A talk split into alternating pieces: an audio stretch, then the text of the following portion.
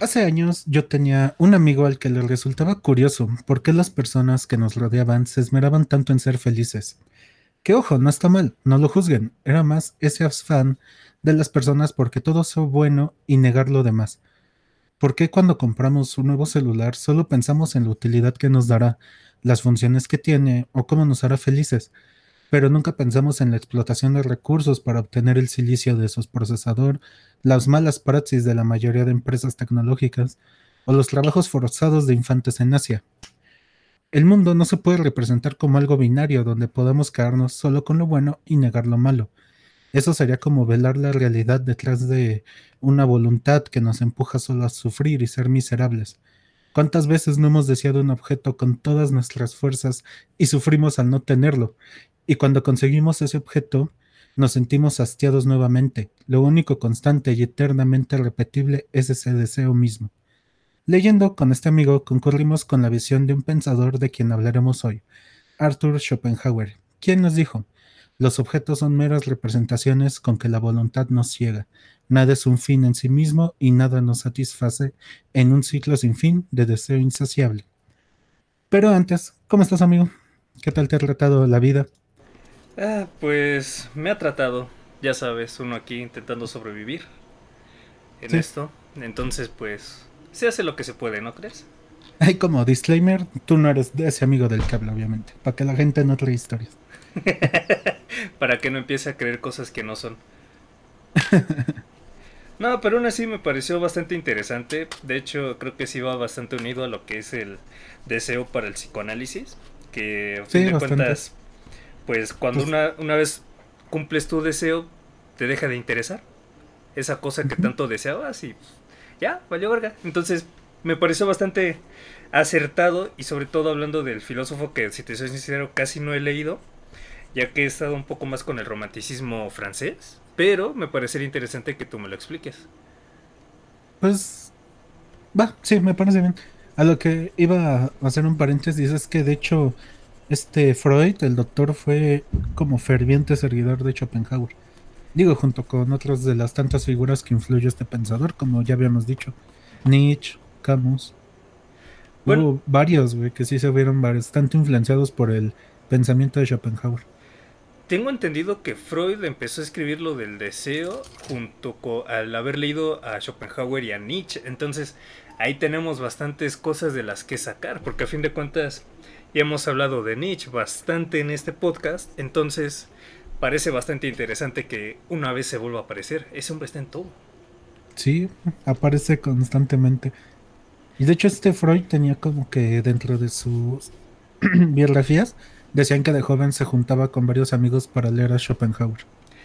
Que a fin de cuentas sería lo más bonito de leer, de leer psicología, de leer filosofía. De hecho estaba pensando a modo de... Discutirlo, ¿no? Con, con, amigos, exacto. estaba pensando, sí, sí, yo también pienso, y resulta que... Este, Sorprendente.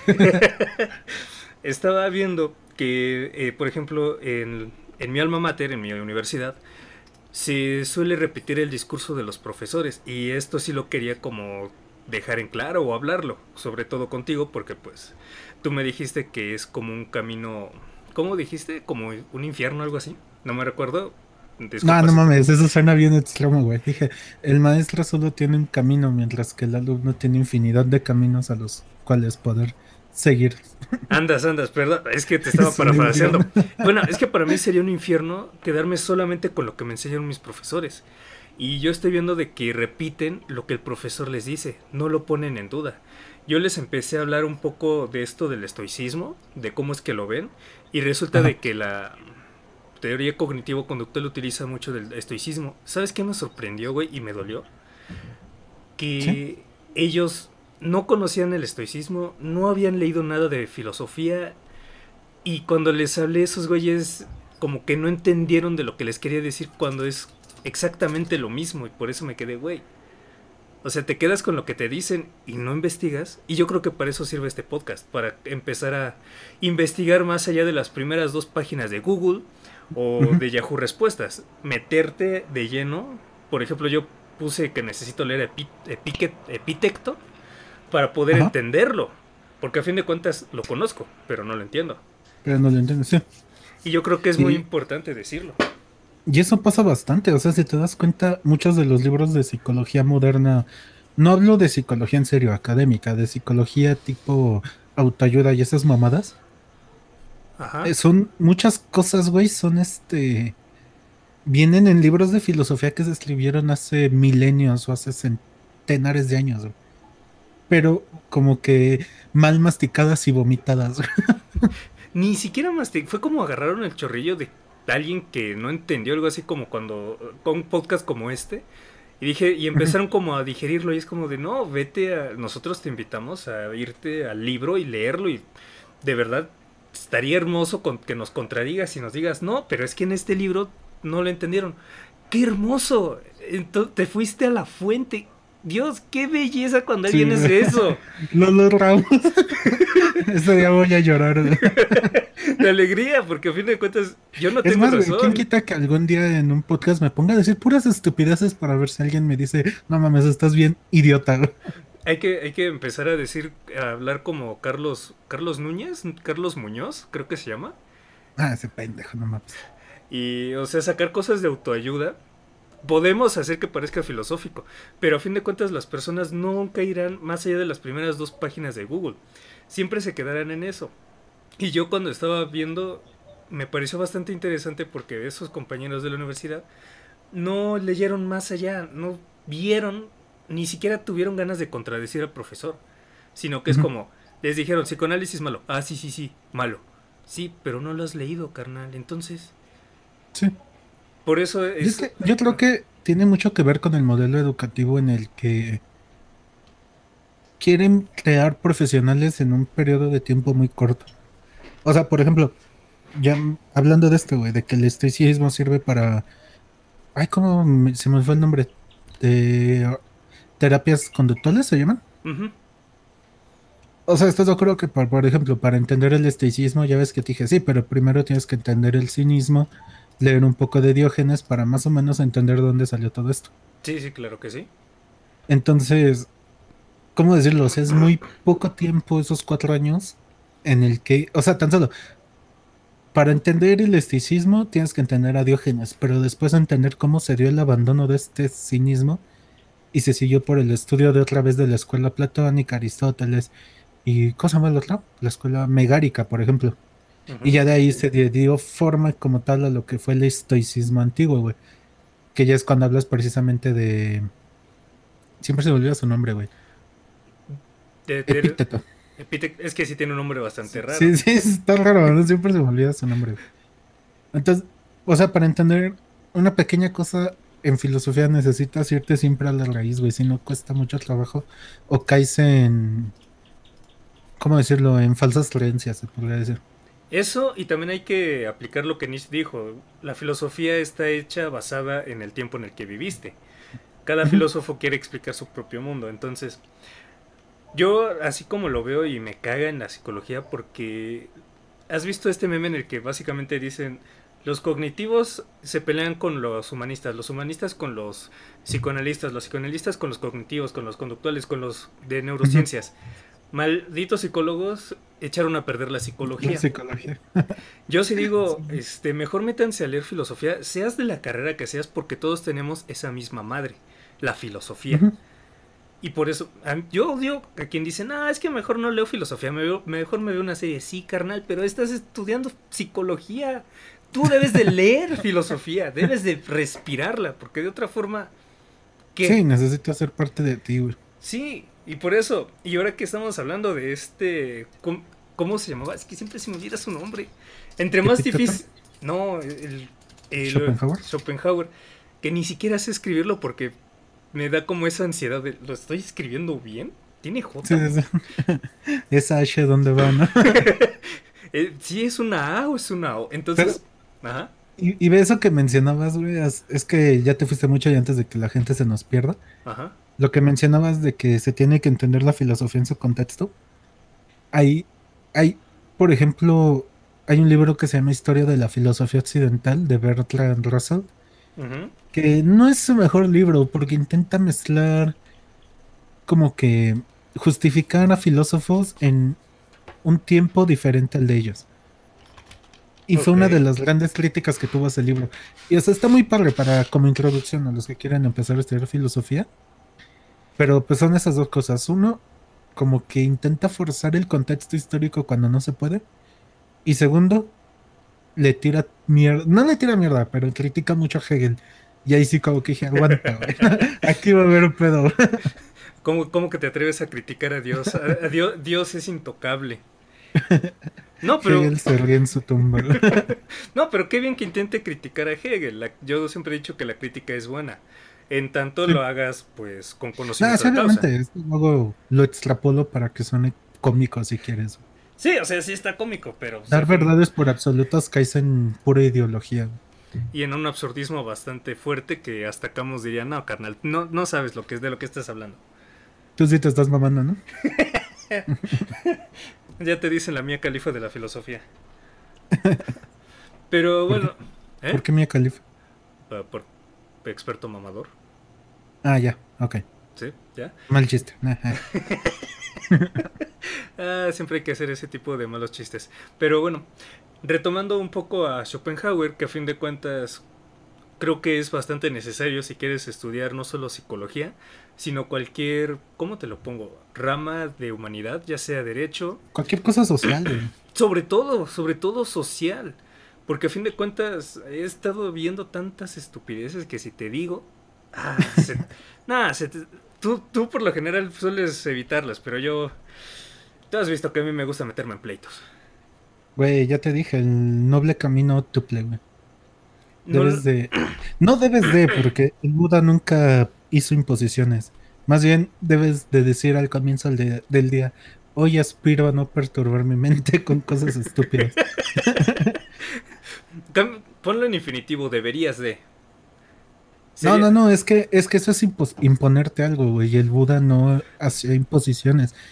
Es como te digo, yo hoy aspiro a no comer algo que me haga daño. Hoy aspiro a no caer en provocaciones sexuales o impulsos sexuales. Hoy aspiro a no insultar a nadie así, güey. Dentro de la meditación que te dije hacer cada día, que no sé si lo lograste. Mm, sí, medio lo he logrado, pero no a los. Habíamos dicho 15 minutos, porque a los 5 minutos. Está difícil, ¿no? Sí, sí, está bastante por un cuidado, porque vivimos en una sociedad de ruido, entonces. Sí, bastante. Sí, y luego digo... Que de hecho, esto tiene mucho que ver con Schopenhauer. Mejor, si quieres ya empezamos a hablar de eso que... sí, claro. ya llevamos 13 minutos, güey, de puro ruido. Va, a ver, entonces, ¿cómo lo vamos a unir con Schopenhauer? Háblame de él. ¿Quién fue este hombre? Primero, quería hablar de Schopenhauer porque es uno de mis filósofos favoritos. ¿Y por qué de mis favoritos? Porque me encanta llevarla contra, güey. O sea, es interesante cómo a lo largo de su trabajo cayó en unas cuantas contradicciones al grado de ser empujado un poco fuera del ámbito académico. Es decir, en muchas escuelas no se le tomaba en cuenta, pero a la vez estas mismas contradicciones o cosas incongruentes para la academia llegaron a, más bien lo llevaron a ser uno de los más leídos en masa. Digo, Schopenhauer junto con Nietzsche, Platón, Aristóteles y este tipo de nombres son de los filósofos más conocidos aunque sea por el nombre. y, digo que eso fue lo que me llevó a leerlo y concordé mucho con su visión de el mundo. Digo, para darle contexto, digamos que él estaba en un occidente que buscaba empujar el pensamiento humano más allá del trabajo que dejó Kant. De ahí, del mismo Kant, es que toma esta reflexión kantiana que diferencia el noúmeno, es decir, la cosa en sí, y el fenómeno la percepción que tenemos de la cosa, de la realidad en sí misma. Si bien para Kant era imposible acceder a este noúmeno, porque, mm, citándolo, todo lo que existe existe para el pensamiento, Schopenhauer concluyó que sí, existe una forma de acceder a esta cosa en sí, pero no solo por el intelecto, sino que podemos acceder al fenómeno. No, más bien, por el intelecto podemos acceder al fenómeno, y más bien por el cuerpo, entonces es que podemos acceder al noúmeno. Esto a través de qué? De la voluntad, el anhelo y este deseo insaciable. O sea, si bien los actos tienen un fin en sí mismos, son fenómenos, la voluntad no tiene un fin en sí misma. Es como nunca va a tener la posibilidad de alcanzar una realización total. o sea, muy dentro de nosotros, ahí donde pocas veces nos atrevemos a mirar, solo hay dolor y sufrimiento, o sea, un, un sinsentido en nuestros pensamientos, nuestras sensaciones, no las podemos controlar. ¿Por qué? Porque no son nuestras, no son fenómenos, son la realidad y la cosa en sí, solo nos suceden. No sé si te hice bolas o si, si entendiste más o menos. Más o menos. De qué hablaba Schopenhauer, digamos. Pues básicamente de este golpe de realidad de que nosotros tenemos cierta idea y después la propia realidad como no la podemos movilizar, sino que la realidad se moviliza a sí misma, pues nos da el putazo. Básicamente ahí es cuando esto de la, ¿cómo dijiste? Diógenesis. ¿O cómo era? No, no, no. El noumeno, la cosa y el fenómeno. Entonces ahí es cuando sería, bueno, yo lo vería como dos entidades diferentes, la que es en la que el humano está absorto y la que absorbe al humano, por así decirlo. Eh, se podría decir, o sea, para poner un ejemplo más claro. O sea, en su libro El mundo como voluntad y representación, ¿a qué se refiere? a la voluntad, la cosa en sí. O sea, nuestros deseos, nuestras sensaciones, nuestros anhelos son la cosa en sí, porque no las controlamos, están, nos suceden, son cosas que están ahí. La representación son los fenómenos, lo que nosotros, este, percibimos. ¿Cómo decirlo? Lo que, ajá, lo que percibimos o cómo interpretamos la realidad. Básicamente, aterrizándolo en lo que yo conozco, sería como este, ¿cómo se llama? Esta estructura psíquica que tenemos en la que eh, nosotros le decimos pues el esquema de la patata, en el que en el, en el, psicoanálisis pues se está hablando de que tienes pues un cuerpo, sí, pero sientes a través de tu piel, oyes y básicamente el aparato psíquico solamente tiene oídos y este y piel, entonces el mundo lo recibe pero así es como nosotros lo recibimos. Y este esquema lo que hace es representarlo en lo que sería ya esta cosa del, ya sea de tus deseos, ya sea de tu realidad psíquica, del... Ah, se me fue el nombre justo ahorita. Maldito proceso de desmemoria. Este... es que ya lo tenía, ya lo había visto y todo, todo lo que me estás diciendo sí me parece que influyó demasiado en Freud. Porque a fin de cuentas, así como me lo dices, es el, esquema de la patata. Y cómo es que afecta eh, al ser humano, al ser, que es una palabra bastante importante. sobre todo lo que es el psicoanálisis. Y si, hablamos de Lacan, entonces estamos hablando de, un, de una teoría de deseos. De deseos, sí. Entonces sí me llamó muchísimo la atención y me parece muy, muy similar a lo que planteó Freud en esta teoría más clínica. Ajá, sí, es básicamente lo mismo. O sea, por ejemplo, en el libro este que te menciono, empieza hablando de el mundo como representación. De hecho, el libro diciendo, el mundo es mi representación. O sea, el mundo es mío de cierta forma, ¿no? Por un lado, existe el sujeto de la representación. O sea, el que, el que conoce. Sí, o sea, no sé cómo explicarlo. Creo que sí es así. Así se le puede dar forma. O sea, existe el, el sujeto que conoce y por otro lado el objeto, que es lo que se conoce. O sea, fuera de esta representación del sujeto no existen estas cosas. No sé si me explico. Me parece bastante interesante, güey, porque a fin de cuentas... Mm, o sea, carecen de existencia real fuera de esta representación lo que posee existencia verdadera es la cosa en sí. Que para Schopenhauer es la voluntad. O sea, yo quiero un celular, pero en sí ese deseo del celular es lo que existe, no existe la representación del celular. Ah, está muy raro explicar esto. No, a ver, a ver, a ver. Mira, yo por ejemplo, este, desde hace tres años yo estaba pensando en comprarme un iPhone. Entonces, el deseo de comprarme un iPhone ahí estaba, pero el iPhone existía. existía, existía mi deseo por conseguirlo. Ajá, andas. Pasó el tiempo y encontré lo que son los iPhones este, Renewed. Y fue cuando pude comprármelo. Entonces la realidad fue ya cuando se condujo y pude completar ese deseo. Fue cuando ya mi voluntad se completó, por así decirlo. Ajá. Así es como se puede entender más. Y para Pero ahí está la cosa interesante, güey. Tu deseo se sació momentáneamente. Hasta que teniendo el iPhone dijiste, verga, la batería no me dura. Ahora necesito un cargador original. eh, bueno, gran parte le echo la culpa a los ingenieros de Apple, pero sí, tienes muchísima razón. Ajá. Mira, también para aquellos que están más metidos en estos rollos de la metafísica, pero por metafísica me refiero a cosas como el secreto y todo esto, básicamente lo que está diciendo Víctor es muy parecido a lo que se planteó en el libro de El secreto. Pero no es como de que tienes que pensarlo para que se cumpla, no, es decir, está hablando de un deseo y una voluntad. No está hablando de que tienes que pensarlo siete veces, siete días a la semana para que se cumpla, para que de una u otra forma se aparezca o, lo decretes. no, para nada. este... ¿Cómo se le llama esa? ¿Magia qué? budista, no, este. No mames, este, magia negra, no, es. No, no es psicomagia, es este. No. Ay, pero es de esas cosas que tú dices. Hay, hay incluso personas que dicen que no debes desear las cosas, sino actuar como si ya las tuvieras. Ah, la ley de la atracción. Esa mierda, esas pendejadas. de eso hablaba precisamente. Sí, o sea, no sé, no es absolutamente nada como eso, sino que Víctor está hablando de que pues yo tenía el deseo de un iPhone, también el capitalismo me atrapó y dije, no, pues, lo quiero. Y tres años después lo conseguí, se sació y ahora quiero un iPad y quizás una Mac, pero esto también tiene que ver con el capitalismo. Entonces, eso es lo que se está refiriendo Víctor, también para, para des, deshacerte las bolas que estabas, este, no, espera, eso se oye muy feo. Espera, desbol, no, eso también, este, desatorarte, pues. Ajá. Entonces. Pero.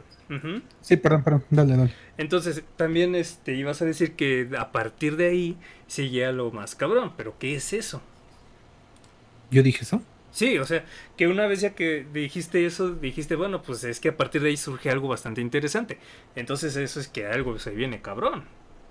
Ah, ya, pues es lo que te decía. O sea, para Schopenhauer la voluntad siempre va a estar en nosotros, aun cuando no estemos conscientes o la percibimos de forma consciente. Porque, como él dice, esta voluntad es parte de una fuerza natural, la parte del todo. O sea, está allí aunque no se pueda palpar. Pues está, por lo mismo, como forma parte del todo, del todo, se encuentra más allá de espacio y tiempo. Solo convive dentro más bien, esta voluntad y nuestro cuerpo conviven en nosotros, que seríamos el este pues el sujeto, que es el que conoce todo y el que es capaz de darle esta representación a las cosas. Que es básicamente lo que sucede con el psicoanálisis y el discurso que al momento de estar hablando, pues estás haciendo representaciones cosa de las cosas, por así decirlo. Ajá. Entonces, pues cada vez que ves algo y le pones nombre, pues estás haciendo una representación. Eso es lo que está sucediendo. ¡Wow! Pinche Freud, se nota que le gustaba este, este Schopenhauer, ¿eh? Sí, creo que dentro de sus biografías decía que se juntaba con. ¿Cómo se llama? Con amigos para leer a Schopenhauer. Que eso es lo. Se me hace bonito. No he tenido la suerte de tener amigos así, pero es que también Luego, luego salen los encabronamientos incluso por la filosofía. Porque, pues, bien lo dijo Sartre, también este, la amistad tiene algo de, ¿cómo decírtelo? Pues de imperativo, de que todos tenemos que estar de acuerdo para ser amigos. Pero nada, güey, ya no creo en eso. Yo creo que sí hay que... Mm, no, sí tiene que haber contrastes, ¿no? Y discusión. Sí, porque si no, ¿cómo vas a crecer como persona? Yo creo que lo que nos ¿Cómo es lo que nos diferencia debería de unirnos, güey? Tú crees en la ley de la atracción, yo digo que es una estupidez, pero aún así te escucho. te juzgo, pero te, juzgo en silencio, ¿no? Pero te escucho. Te juzgo en silencio, pero te critico en voz alta, ¿no? Pero a fin de cuentas, crees en eso. Y creo que es algo bastante interesante, no sé si Schopenhauer lo habló, pero en psicoanálisis hablamos del proceso de la angustia, algo bastante hermoso. Y si tú crees en eso, si tú crees en la ley de la atracción, eh, entonces te calma tu angustia, te calma la angustia de este dolor de vivir, de este, vamos a decirlo, de este sinsentido. Entonces, pues se me hace bonito. Por eso no es que lo, no lo critico, pero sí digo, no mames, eso es estúpido para mí. Pues no sé si sea angustia como tal, Pero, por ejemplo, para Schopenhauer o su pensamiento, el placer es negativo. Porque si, como dijimos, a un deseo satisfecho le sigue otro, o peor aún, ya no le sigue otro, el, este vacío se va a volver insoportable y se produce un hastío que no deja al sujeto estar tranquilo. O sea, la vida solo es dolor y hastío en un ciclo sin fin, de acuerdo con Schopenhauer. Por esto es como el pesimista estrella, digamos. Pero tiene razón, porque a fin de cuentas, si cumples todo lo que quieres, ¿cuál es el sentido? ¿Para qué más vives? Sí, por eso precisamente el deseo es un ciclo sin fin. Es más, este, un buen ejemplo sería, creo que Freddie Mercury, que, que él mismo dijo, pues si por mí fuera, ya podría morir, ya hice todo lo que quería. Entonces, pues solamente estoy esperando la muerte. Ajá. Entonces él cumplió su, deseo y tenía cómo hacerlo, pues podía cumplir cualquier otro deseo. Y... Que a fin de cuentas solo te trae mal y dolor. Porque, o sea, el hombre desea el placer, que solo es algo momentáneo. O sea, ¿cómo decirlo? O sea, solo imagínate que te abandonas completo a la voluntad. Te volverías un ser egoísta y te olvidas de los demás. Solo centras tu es tu ¿cómo decirlo? Tu capacidad mental en complacer tus intereses. O sea, digamos lo que te vuelves te pierdes esa línea entre humano y animal. O sea, volver vivir siendo esclavo completamente de tu voluntad Sí, puede que ya no lo reconozcas, no seas consciente de ello y vivas colmando placer y placer, ¿no? Uno tras otro. Pero al final vas a vivir una vida vacía. En cambio, si intentas domarlo, pues ahí entra esa, me imagino, puede entrar lo que mencionabas de la angustia, ¿no? Cuando intentas suprimir esos placeres. Sí, de hecho yo lo añadiría incluso a este rollo de lo que es el, ¿cómo decírtelo? pues tanto los adictos, bueno, cualquier persona, no sé si has leído, eh, a mí me encanta citarlo siempre que hablo de adicciones, a Aldous Huxley, con su libro de mm, Un Mundo Feliz, pero refiriéndome más al soma, güey. Nosotros vivimos rodeados de soma, total y absolutamente. ¿Qué es el soma? En el libro es, es, una es un medicamento que te hacía ver el mundo feliz, güey, o sea que todo estaba bien cuando realmente alguien que no se lo tomaba, pues era un pesimista, que no le gustaba, que estaba inconforme, que sí tenía este relaciones sexuales, pero decía, ¿y luego qué? O sea, ¿qué? ¿De qué me sirve? El mundo es una mierda. Hay niños que están cogiendo, hay güeyes que están siendo predeterminados genéticamente, están utilizándolos. Y luego, ¿esto es todo? Entonces el Soma le iba a hacer decir, pues está bien, está bonito, me gusta el mundo, en lugar de criticarlo. Mm. Entonces, ¿Qué? es como más o menos, o sea, es que sí, Schopenhauer era pesimista, pero nos dio una salida. Él hablaba de la, del arte como este, ¿cómo decirlo? Ay, güey, se me fue el nombre. O sea, la contemplación artística era como un medio para ayudar a suprimir este eterno sufrimiento. O sea, mm. es a través de la contemplación del arte que se puede eliminar el mundo eliminar el mundo de las ideas, el mundo tal cual, el sufrimiento, etcétera. O sea, solo a través de la contemplación artística, Schopenhauer podía lograr esta liberación de su propio sujeto, que es más o menos como lo que hablábamos en el primer episodio de este estado de flujo. Que para eso, ese estado es el que Schopenhauer denomina como el único estado en que no se sufre en el estado, como de, en la zona dirían los que vieron la película de... Ah, ¿Cómo se llama esta nueva que sacó Disney de un... Soul? dirían los de Soul, sí, exacto. Que sí, sí tiene mucha razón. Incluso una vez más Freud llegó a hablar de que el arte sirve como para el proceso de angustia, de cuando te sientes triste, pues desbordas todo esto y las mejores obras han hecho, sido hechas después de acontecimientos bastante fuertes. Es decir, el artista que estaba triste quizás hizo este, el grito, quizás por eso Van Gogh en su depresión pudo dibujar esos esas situaciones tan hermosas como lo que es este los girasoles, porque él lo veía de otra forma, porque él era un artista, estaba loco, pero nosotros vemos a los locos como artistas, porque lo son. Sí. Entonces, sí, porque están fuera del mundo, digamos. Están fuera de esto que llamamos normalidad. Ellos no están en este soma que es la tecnología, la marihuana, eh, la cocaína, eh, los videojuegos, la masturbación, el sexo, sino que encuentran placer, incluso han llegado a decir que es como una masturbación, escribiendo lo que les gustaría hacer. Y se me hace bastante bonito, porque a fin de cuentas es eso. El arte sirve como para salirnos de nosotros mismos y plasmarnos en un papel.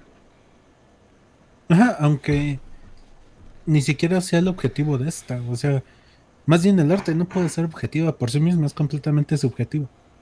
Es imposible de poder decir quién es un verdadero. Bueno, no es que vaya a decir que ese plátano que estaba pegado era arte, pero le dieron esa significación. Dirían en mi gala, diría el hobbit, que tú le puedes dar el significado que quieras a las cosas, pero si le das como significado a la serpiente como amiga y a la lava como comida, pues te jodes. Sí, pues nos vamos a extinguir. Ajá, o sea, entonces yo creo que Schopenhauer habló bastante interesante de esto y tanto como para haber este influido a Dios, digo, a Freud. Adiós. E, e, es una broma que tengo, ¿sabes? Porque se me hizo muy bueno, pero obviamente tengo su crítica hacia él, porque pues, también hay que criticar a Dios, digo, a Freud. Entonces, este, pero sí se nota muchísimo su, su influencia, por así decirlo. Sí, de hecho es tan interesante volver a hablar de Schopenhauer cuando hablemos de Freud, si, si algún día hablamos de Freud. Yo creo que vamos a tener que hablar de él, porque a fin de cuentas, ahorita mismo, si te pones a ver los filósofos contemporáneos, por así decirlo, están tomando muchísimas ideas tanto de Freud como de Lacan, como de Jung, como incluso en algunas... Lacan, ¿no? Está bastante de moda, por alguna razón. O sea, no, no lo digo como crítica, o sea, Lacan tiene un mérito increíble. Y, o sea, yo nunca sé que me voy a morir sin entenderlo, porque no es mi ramo, güey. Pero, o sea, es una punta que está de moda. Yo creo que es porque es más contemporáneo y sus ideas suelen ser un poco más, ¿cómo decirlo? Plausibles, porque Freud, pues, vamos, eh, Freud pensaba de que la histeria provenía del útero. O sea... sí, como que, o sea, será el doctor y todo, pero sí, de repente se la jalaba, ¿no? Todos, pero es que él vivió en una, en una época victoriana represiva, entonces por eso era, era como el... Comprendo, comprendo que haya dicho eso, comprendo que haya dicho que, pues, ha hablado de que la sexualidad, pero de hecho me parece bastante interesante porque si lo ves desde una postura freudiana, bueno, psicoanalítica, actualmente vivimos cosas bastante interesantes y yo creo que incluso con Schopenhauer sería bastante interesante porque a fin de cuentas necesitamos este pesimismo, necesitamos que alguien nos diga, no, no estás bien.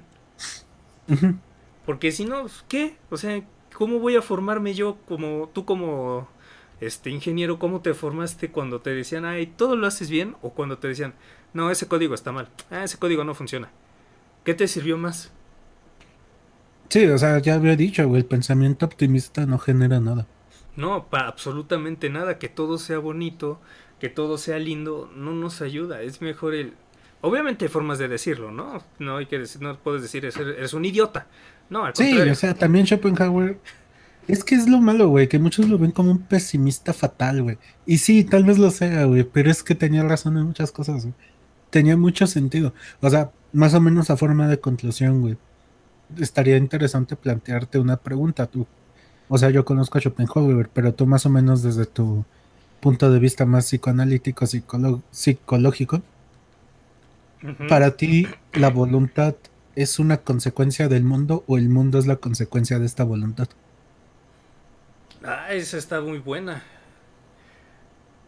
Yo ahorita diría que es una mitad y mitad, pero mayoritariamente si está, yo lo estaría apuntando más como al mundo es una es no una consecuencia, sin una versión de nuestra voluntad. No, se podría decir que sí. O sea, yo que no soy para nada psicólogo lo veo así, güey, que el mundo es una consecuencia de la voluntad de vivir.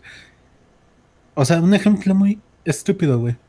Un animal, güey, sin conocer lo que es la muerte, sin tener concepción de la muerte, la rechaza y se apega con todas sus fuerzas a su instinto de supervivencia, a estar vivo, güey.